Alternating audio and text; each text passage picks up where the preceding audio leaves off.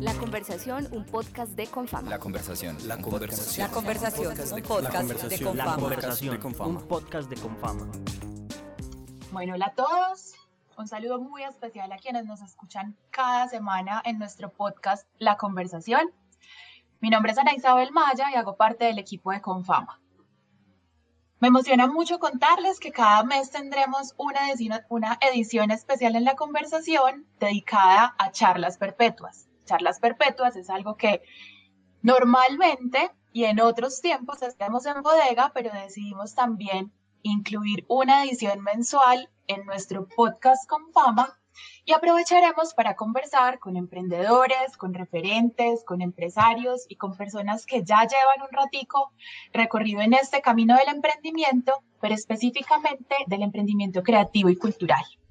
Este es un podcast para que conversemos de las maneras como cada uno de nosotros nos enfrentamos a las situaciones que tener proyectos al aire traen consigo y para que compartamos esas experiencias y todos podamos aprender de ahí.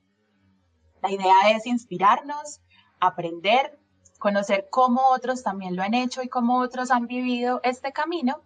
Y para eso, hoy tenemos un gran invitado, que es un invitado de la casa también, así que David, bienvenido a tu casa.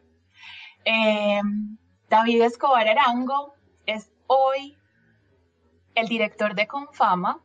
Yo no voy a hacer un recorrido muy profundo, David, como por tu, por tu vida profesional, pero sí quería, como te contábamos cuando nos estábamos preparando para este momento, como invocar a todos los David que has sido en otros momentos, ¿cierto? Hoy tienes un cargo muy protagónico que siempre te invitan a hablar como el director de Confama, la Caja de Compensación Familiar de Antioquia, pero hoy en tu casa queremos invitarte a hablar como David, el ser humano, David, el consultor de emprendimiento en algún momento de su vida, David, el empresario en otros escenarios. Entonces, David, bienvenido. ¿Cómo estás? Hola Ana, estoy muy feliz de estar compartiendo este espacio contigo. Soy fan de la conversación. Por supuesto, soy fan de Confama. Mm, No solo porque trabajo ahí, sino porque creo que es una organización muy especial de nuestro país. Bueno, genial. Para nosotros también es muy rico tenerte acá como invitado y sobre todo para hablar de este tema. Les cuento a todos que el tema que nos convoca hoy, el tema para el cual invitamos a David, es para hablar de propósito y estrategia. Propósito y estrategia, por un lado, desde la perspectiva personal, ¿cierto? Eso desde el individuo, cómo se maneja, pero también qué influencia y qué impacto tiene eso en un proyecto o en un trabajo. David, acordate que estamos conversando y vamos a conversar para que nos escuchen personas que quieren emprender o que ya están emprendiendo y que tienen muchas preguntas. Entonces mantengamos siempre esos dos puntos ahí muy presentes. ¿Por dónde quieres arrancar? ¿Por el propósito o por la estrategia? Hablemos de propósito primero, hablemos de propósito personal y también si te suena, hablemos de propósito empresarial o propósito organizacional, que son dos cosas que tienen relación entre sí pero no son la misma. Hablamos del personal primero si te suena. Sí, me gusta mucho que comencemos por el personal porque también hay, y tengo una curiosidad muy profunda y es cómo David Escobar encuentra y se da cuenta que el propósito es importante para la vida. Hablanos un poquito de eso. Mira, yo, yo creo que, que uno, hay, una, hay, una, hay unas expresiones sobre la educación, que no necesariamente sobre la institución, sobre un colegio, pero sobre el proceso educativo de cada uno más bien, que a mí me, me recuerdan porque llegué al tema del propósito. Por ahí, en un texto muy lindo que habla sobre educación, decían que el fin último de la educación es la libertad. Una de las frases que más me, me gusta de uno de los referentes que tengo yo de educación en la vida, que es Krishnamurti, es que la educación tiene como último fin eliminar el miedo. Ahí van dos definiciones de la educación, o dos ideas de la educación. Y en estos días oía a Alejandro Gaviria, el rector de la Universidad de los Andes, recordarnos que la educación es ante todo un proceso de autodescubrimiento. Miren, eh, miren qué tan interesantes esas tres ideas de distintos orígenes como se encuentran. Uno, yo ser libre, libertad para hacer lo que quiero ser, para hacer lo que quiero hacer. Segundo, hacerlo sin miedo. Eso es, eso es un proceso que durará toda la vida, pero yo creo que uno todos los días está dejando atrás miedos. Y lo otro es autodescubrirse, saber uno quién es, qué le gusta, en qué cree. Y, y esos, esos tres elementos yo creo que conectan con la idea del propósito, que es muy distinto a unas cosas, a unos conceptos que, que, le, que le inculcan a uno, que me inculcaron a mí al menos en mi proceso educativo, que, que no son propósito, porque es otra forma de aproximar, aproximarse al tema, que no es propósito. Propósito no es la profesión, uno puede estudiar una cosa y tener otro propósito. Yo estudié ingeniería de producción, ahorita eh, eh, cuando te saltaste muy, muy, muy chévere en mi presentación porque la idea es entrar a conversar, pues iba seguramente a decir que yo había estudiado un par de cosas, pero en la profesión no es lo mismo que el propósito. Uno puede estudiar algo y, y después decidir hacer algo que tiene seguramente algo que ver o que no tiene nada que ver. Lo otro es que un propósito no es un cargo. Un cargo tiene que ver con el rol, si es un cargo directivo tiene que ver con el poder, pero es completamente distinto. Y yo crecí en una época, cuando yo crecí entre los años 80 y 90 en el colegio, le decían a uno que uno tenía que tener un proyecto de vida. No sé si alguna vez te tocó esa, ese tipo de propuestas de los, de los colegios. Y yo creo que ninguna de esas tres cosas son el propósito. De hecho, cuando a mí me dicen que si tengo proyecto de vida, digo de pronto proyectos en plural. Eh, entonces, yo creo que en, en esencia el propósito de uno en la vida algunos hablan del propósito superior, pero digamos el propósito uno lo va encontrando y lo va descubriendo en un proceso de interactuar con el mundo, conocerse mejor y liberarse de las, digámoslo así, ataduras de la familia, de la cultura, de, del entorno en el que crece, para poder decir libremente qué es lo que es, qué es lo que quiere. García Márquez lo pone muy, de una manera muy hermosa en un texto, ya no me acuerdo cuál, está en la página web de la Fundación Gabo completa, completo, donde dice que uno realmente, uno, uno se da cuenta, de pronto, como de sorpresa, no es que uno, no es que uno decida es, sino que uno se da cuenta porque lo tiene adentro. Entonces, si me preguntan a mí por mi propósito hoy, por ejemplo, fluye alrededor de darle, darle, digamos, muchas oportunidades a la gente joven, alrededor de la educación, de la cultura, de la poesía, y por ahí he encontrado un camino. Y también en la línea de lo que comentaba sobre los proyectos de vida, en vez del proyecto de vida del colegio riguroso en que yo crecí en los años 80 y 90, eh, yo creo que también uno puede tener propósitos, en plural. Entender que uno puede tener como un sentido superior, algo que lo guía, como una utopía, como dice Eduardo Galeano, pero también saber que hay otras, otras, otros valores, otros sueños que lo jalonan a, que lo impulsan a caminar. Qué bueno que mencionaste eso, porque yo te iba a preguntar algo y es si tú sientes que el propósito también puede entenderse como el sentido. Y los sentidos, ¿cierto? Como los sentidos o lo que carga la vida de sentido y que uno va y que uno se va más descubriendo a través de eso que premeditándolo. No es algo que tú te sientes un día y definas, sino que algo que vas encontrando y que eso te de repente te abraza. ¿Vos ahí cómo lo ves? O sea, ¿qué día uno dice, pues pucha, ya tengo claro mi propósito? Para ser muy franco, Ana, yo creo que uno nunca lo tiene del todo claro, como si... Pero uno, uno, digamos, cognitivamente, intelectualmente, de pronto nunca lo tiene claro.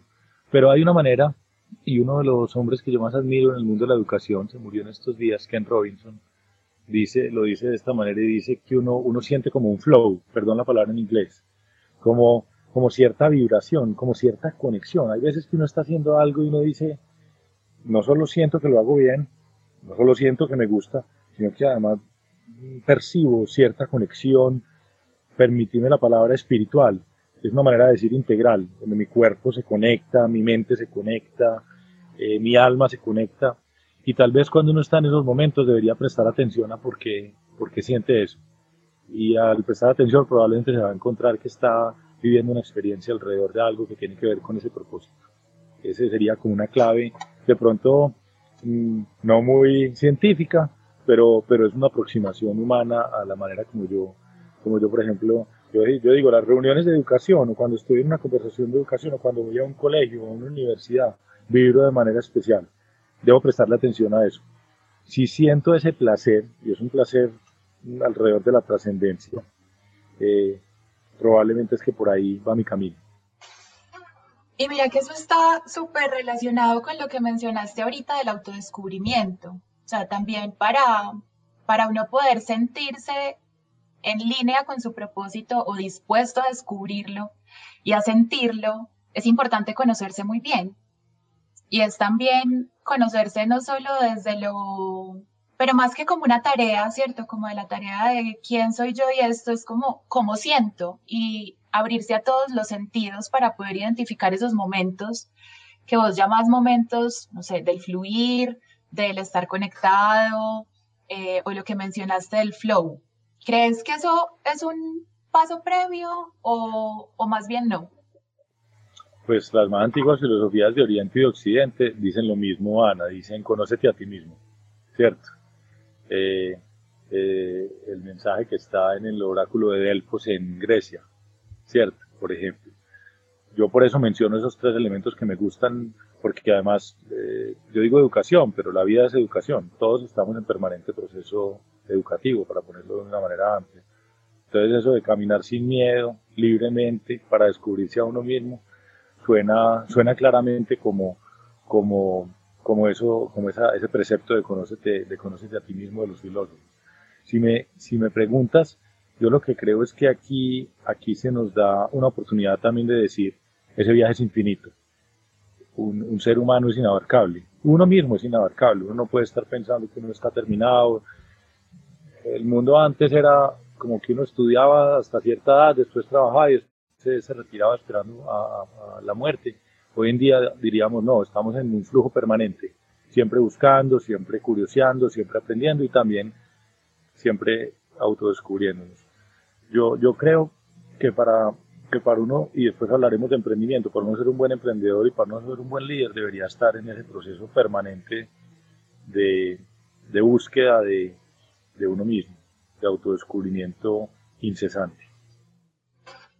Ya vamos, David, para el lado del proyecto de emprendimiento, para el lado más empresarial, pero te quería, antes de eso, como para redondear esta parte del propósito personal, ante eso que tú dices que nunca está terminado y siempre estamos en un constante descubrir de quiénes somos y cuál es nuestro propósito. ¿Tú crees entonces que ese propósito a lo largo de la vida se amplía o incluso puede cambiar radicalmente? Yo creo que las dos cosas, porque los seres humanos tenemos cierto grado de libertad, no total, porque dependemos de nuestro contexto, de nuestro, cuando digo contexto es natural, cultural, geográfico, eh, eh, socioeconómico, pero eso que tenemos una gran libertad para movernos. Ahí, ahí me, me, acuerdo de una de esas frases sabias que me compartió alguna vez Juan Luis Mejía, creo que el rector de AFIP, que es de su abuelo. La frase es que uno no solo debe tener o aspirar a tener una vida larga, sino una vida ancha. Entonces, con la vida ancha, yo entiendo una vida por la que pasen muchas cosas, por eso dije proyectos de vida en plural, por eso también cuando me preguntan por vocaciones, digo, vocación tiene un, bello origen etimológico que es llamado. Sí, puedes tener llamado, pero ¿qué tal si tienes llamados? Voy a poner un ejemplo. En una vida mm, como la que estamos viviendo en el siglo XXI, uno tiene una etapa de empleado, donde se forma, otra etapa de emprendedor, donde siembra y crea algo completamente nuevo, otra etapa donde uno decide, ya soy más un maestro, un profesor y puedo compartir esto que aprendí con, con otros públicos. Eh, después puedo ser consejero ya cuando estoy un poco más grande al final de mi vida, pero, pero qué tal pensar que uno tiene varias, varias vocaciones en el sentido de varios llamados, ¿cierto? Eh, pensemos en tener una vida ancha. Eso, eso es muy bonito, David, porque también te lo decía, porque muchas veces, y creo que culturalmente en algunos momentos ha habido un llamado para, para que nos casemos como con unas versiones de nosotros mismos o para que como tal vez como que hay una negación de la posibilidad de la transformación constante, que es justo con lo que hoy todos tenemos que trabajar y permitirnos cambiar y variar y darnos el permiso de cambiar de opinión, darnos el permiso de reconocernos en una posición distinta, porque todos los días vamos transformando justamente eso que somos, porque tenemos experiencias distintas, porque intercambiamos con otros, pues tú y yo no vamos a salir siendo los mismos de esta conversación, porque ya acá construimos algo juntos y también hubo una experiencia que, que tal vez amplió o transformó nuestras, nuestras miradas. Entonces, si yo llevo eso, pues por un lado, ese permiso de ampliar el propósito, transformarlo, incluso el propósito cuando tú lo mencionas como algo que se siente y que es integral y que se experimenta desde todos los sentidos, casi que el propósito va cogiendo diferentes formas, ¿cierto? Tú puedes tener un propósito, pero materializarlo a través de un trabajo, otro trabajo, un proyecto en una empresa. Y ahí ya me voy a ir para el emprendimiento o para el tema empresarial. Y es cuando hablamos de propósito en una empresa, pues que la empresa sí tiene conciencia, que es finalmente quienes, quienes estamos dentro de ella, la conciencia de esa organización o de esa empresa, ¿cómo se aborda ese rollo? O sea, si yo voy a emprender y digo, pucha, tengo mi propósito medianamente claro, ahora voy a montar el propósito de esta empresa, ¿hay qué? Pero venga, antes de, para cerrar el planteamiento anterior y conectar, yo digo que uno sí puede cambiar su camino, puede cambiar su ruta, se debe adaptar a las circunstancias y eso aplica para la vida y para la estrategia de las eh, empresas. Pero al mismo tiempo uno, uno puede cambiar lo que sea, pero no se puede traicionar a uno mismo. Y ese sería como un mensaje para conectar. Hay una autora que yo recomiendo mucho que se llama Cynthia Montgomery, que tiene un libro que se llama El Estratega, que una parte del libro al principio la dedica a preguntarse por qué las empresas que tienen un propósito claro, en inglés se dice propósito superior o digamos, un propósito, son, tienden a ser más exitosas. Y eso no lo dicen todos los teóricos de estrategia, ¿cierto? Eso lo dicen, lo dicen normalmente personas más del mundo del liderazgo. Pero cuando yo leía eso en el libro, ella decía, no, es que yo tengo unos estudios donde muestro que las empresas que tienen un propósito claro y que ese propósito, porque ahorita no hablamos de eso, pero aplica para las personas y para las empresas, siempre se trata de servir a los demás. Es al final siempre se trata de dejar una huella en el mundo y la huella se deja a través de otros, a través de las enseñanzas, los regalos de vida que le damos a nuestros amigos, a nuestros colegas, a nuestra comunidad. Si una empresa tiene eso claro, normalmente tiene una, una, una potencia mayor. Mm, ¿De dónde sale ese propósito? Voy a conectar este libro de Cynthia Montgomery con una, un trabajo que hice yo de, de, consultoría y de investigación hace unos 10 años que se llamaba Escalando el Emprendimiento. Cuando en esa época de consultor de emprendimiento, como tú dices, me, me encomendaron a mí con un grupo de consultores y de, y de, investigadores un trabajo y es entender qué tienen en común los emprendedores más exitosos, dinámicos de nuestro país, qué tenían en común. Entonces hicimos entrevistas en profundidad, estudios eh, cuantitativos y también queríamos saber qué era lo que limitaba a esos emprendedores. Pero, pero el primer punto era qué tenían en común. Y hubo algo que a mí me sorprendió profundamente en esas entrevistas a profundidad. Básicamente todos los grandes emprendedores de la década del 2000 al 2010 en Colombia, empresas que han crecido muy rápido, eh, haciendo su tarea bien en el marco de lo que llamamos en Confama el capitalismo consciente, normalmente eran empresas que eran lideradas por una o varias personas que tenían cierta insatisfacción con el estado de las cosas en el mundo y en Colombia. Algo les parecía que no funcionaba bien y decían, y eso hay que resolverlo. La gente debería poder acceder a estos servicios de calidad, la gente debería poder acceder a estos productos eh, maravillosos. No debería haber una sola empresa que hace eso, sino más opciones. Eh, y al contrario, emprendedores menos exitosos son los emprendedores enfocados en, a ponerlo así, en eh, ganar plata, solo el, el, sentido material de la empresa, que es, una, es un reduccionismo, mm, pues es, un es, es, desaprovechar una empresa, pensar que una empresa es solo para dar plata, una empresa es para crear tantos tipos de riqueza colectiva e individual de quienes hacemos parte de ellas, parte de ellas, que, que pues simplificarla así es, es perder su belleza y perder su potencia. Es, todos los emprendedores decían, hay algo que arreglar en el mundo, y esa era como la semillita de su propósito, ¿cierto? Como lo pongo yo, además cuando ese propósito se expresa de una manera generosa, de una manera compasiva, de una manera altruista, quiero que el mundo esté mejor en tal cosa, quiero que el mundo reciba más belleza, eh, que tales problemas que hay en el mundo se resuelvan en el mundo, y él le hace por el mundo, el mundo, mi país, o mi región, o mi ciudad ahí empiezan a encontrar el propósito. Yo lo llamo la intersección entre dos círculos, el círculo de la estrategia que te da foco y el círculo de la belleza que te da inspiración. Y donde uno se le cruzan y se conecta y al mismo tiempo está enfocado, eh, pero por otro lado está inspirado porque siente que algo de ese propósito apela a lo mejor que uno tiene adentro, como a esos ángeles, a, esa, a esas personas buenas que todos tenemos adentro. No siempre somos buenos, pero, pero hay alguien, hay unas personas generosas y compasivas y bonitas que todos tenemos adentro. Pues ahí es donde está la escogencia primordial de una estrategia empresarial. No es la única, porque hay que escoger muchas otras cosas en estrategia. Eh, pero esa escogencia se vuelve la primera de una serie de escogencias extraordinarias. Podemos hablar de eso si quieres también.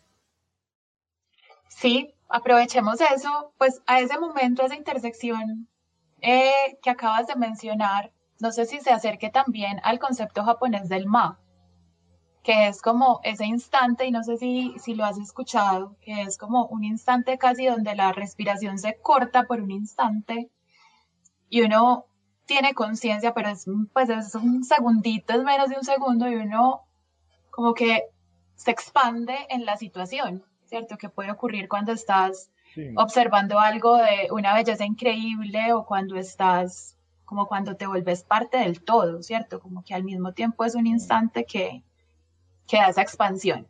David, la estrategia con el propósito puede tener que ver con eso, Ana, porque hay un poema de Cortázar que a mí me parece que cuadra muy bien para esos momentos de, conexión con el propósito, que en algunas culturas se llaman epifanías. Eh, el poema de Cortázar dice que cuando uno se enamora es como si le cayera un rayo, ¿cierto?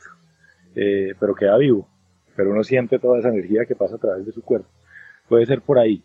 Entonces, cuando, cuando yo hablo de estrategia, solamente dos o tres ideas rápidas eh, inspiradas en, mi maestro de estrategia, que es el consultor de estrategia Alejandro Salazar, un hombre de quien he aprendido mucho, hay que, hay que entender que es completamente distinto tener estrategia a tener un plan estratégico.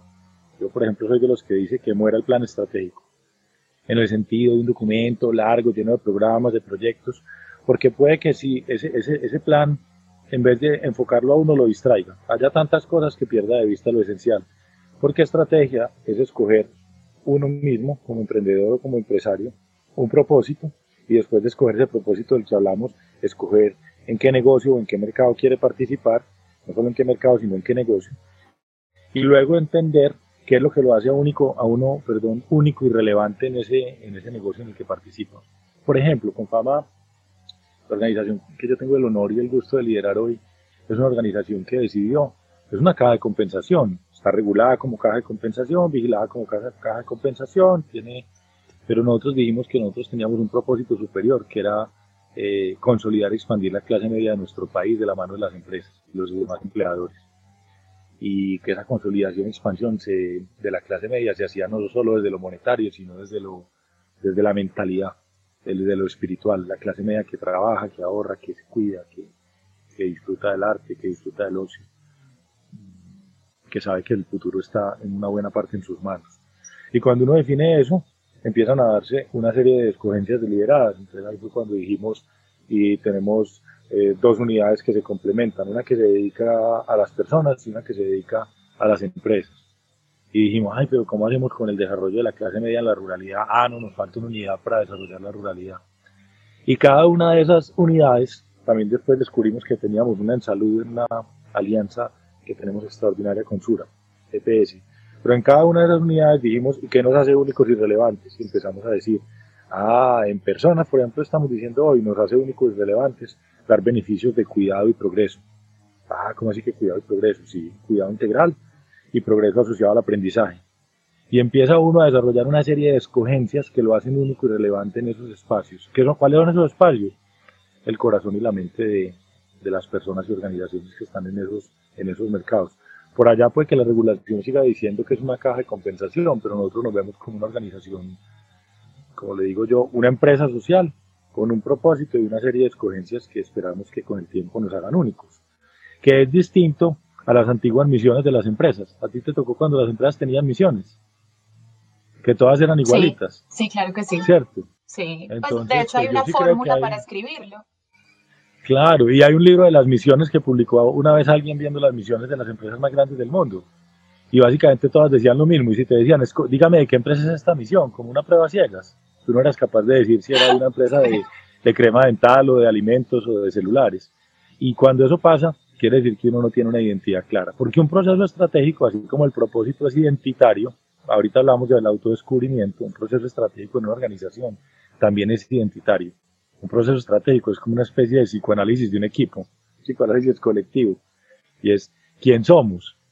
El, en un documental muy, muy especial que vi alguna vez sobre la vida de Steve Jobs y la historia de Apple, me acuerdo que en uno de sus diarios decía, Who is Apple? ¿Quién es Apple? Las empresas también tienen personalidad. Y el, ejercicio de estrategia es ante todo una búsqueda de esos secretos que constituyen su personalidad, de ese secreto que constituye su personalidad. Bueno, voy a empezar a redondear.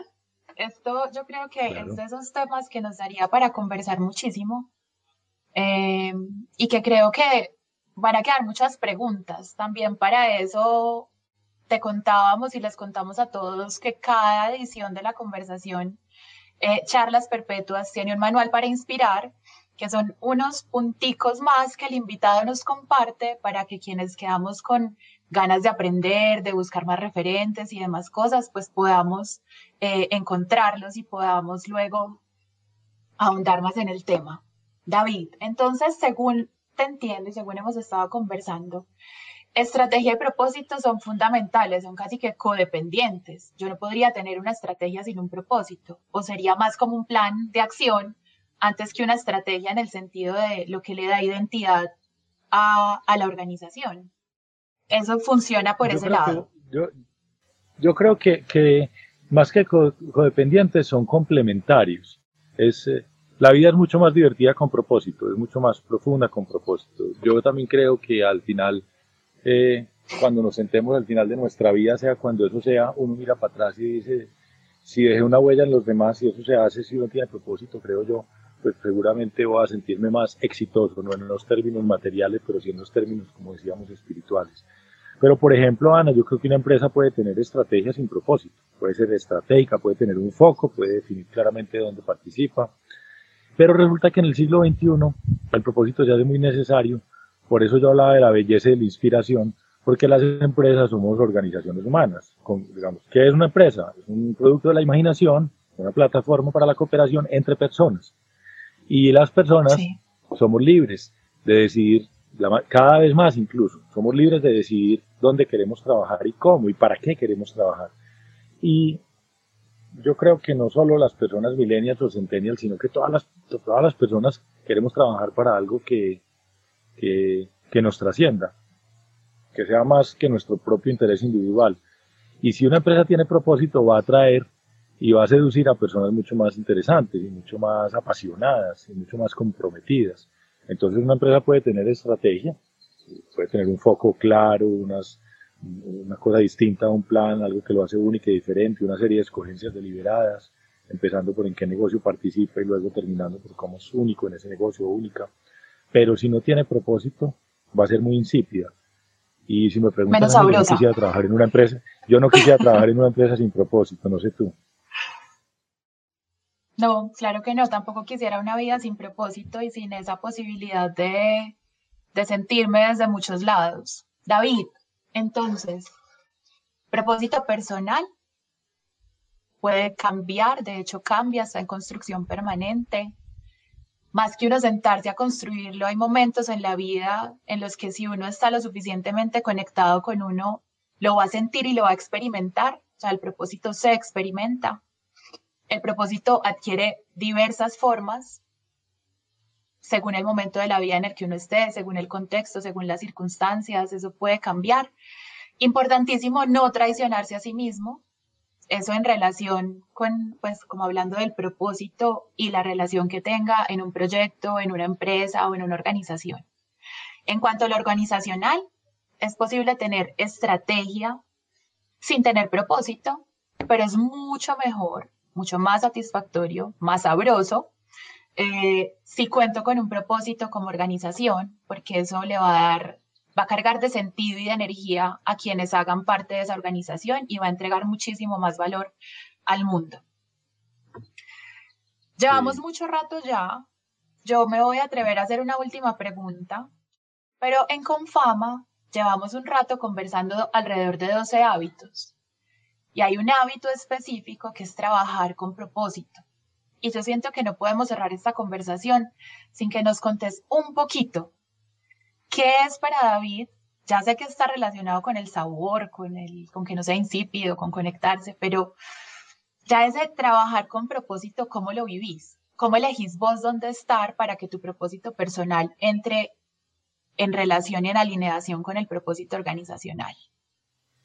Hay una idea que tal vez, tal vez en, en empleo y emprendimiento con fama han trabajado, que es la del Ikigai, ¿te acuerdas? Es ese cruce entre esas, ese, encuentro entre las cosas que, sí. que me apasionan, las cosas en las que mm, puedo ser eh, extraordinario y las cosas en las que puedo ser sostenible, no solo mm, desde el punto de vista ambiental, sino también económicamente. Pues yo, yo tengo como dos reflexiones sobre trabajar con propósito. La primera es que creo que es importante reivindicar el valor del trabajo en nuestra sociedad. Eh, Estanislao Zuleta, el filósofo antioqueño, tiene una, una conferencia donde habla de, está editada por la fundación de su familia y con fama también la editó hace un, un año, dos años, y es el elogio de la dificultad. Que no nos dé susto decir que para lograr las cosas hay que trabajar duro. ¿Cierto? Ese es el primer capítulo. Trabajar duro no es trabajar maluco, es esforzarse, es ir una, un kilómetro más allá, es preguntarnos dos veces qué más podemos hacer o cómo podemos hacer mejor lo que estamos haciendo. Eso por un lado. Y el, y el segundo, yo creo que al final la esencia del trabajo, y, lo dice Jalil Gibran en su capítulo del trabajo en el libro Profeta, es que lo dice de una manera bellísima. Él, dije, él dice, el trabajo es amor hecho visible el trabajo no es sino amor, el trabajo es servicio. La pregunta es el trabajo con propósito y los llamados son dos. Primero, a entender el valor del trabajo, el valor del trabajo duro, el trabajo esforzado, no tenerle miedo a las dificultades, como dice Stanislao Zuleta en su bellísimo conferencia ensayo del elogio a la dificultad. Y por otro lado, eh, conectar con esa idea de Jalil Gibran en el Profeta, donde nos explica mm, de una manera muy, muy bonita que el trabajo es amor hecho visible. ¿Y qué es el amor? Es, es, eh, es el servicio, es la entrega a los demás, es, es, el, es el cariño que podemos dar, es como apoderar, es como, como ayudar a que los demás tengan una vida mejor gracias a nuestra presencia en el mundo. Como que la gente se alegre cuando estamos llegando, como decía Fontana Rosa. Bueno, con esta conversación sobre propósito, estrategia y finalmente sobre trabajo con propósito, cerramos nuestra edición número 4 de Charlas Perpetuas en la conversación con fama. David, quiero agradecerte muchísimo por haber aceptado esta invitación. A todos los que nos escuchan los invitamos para que mes a mes estén atentos a esta edición especial de la conversación con fama, pero también para que semanalmente nos escuchen en nuestro podcast. Vamos a cerrar este capítulo con un fragmento de un poema que David quiere compartir con todos nosotros. David, adelante y de nuevo muchísimas gracias. Gracias por esta conversación, Ana. Y era más un versito de un poema de Borges que se llama Jactancia de Quietud y que tiene que ver con la, con la idea de la compasión, porque yo creo que el propósito eh, y el trabajo de emprendedores y de empresarios en estas épocas en particular tiene que pasar por la compasión, por entender que todos los seres humanos vivimos una experiencia única, a veces dolorosa, y que no está mal entender nuestro papel en el mundo como, como seres cuidadores y compasivos. El verso dice, hablan de humanidad, mi humanidad está en sentir que somos voces de una misma penuria. La conversación, un podcast de Confama. La conversación, la conversación. La conversación, un podcast de Confama. La conversación, un podcast de Confama.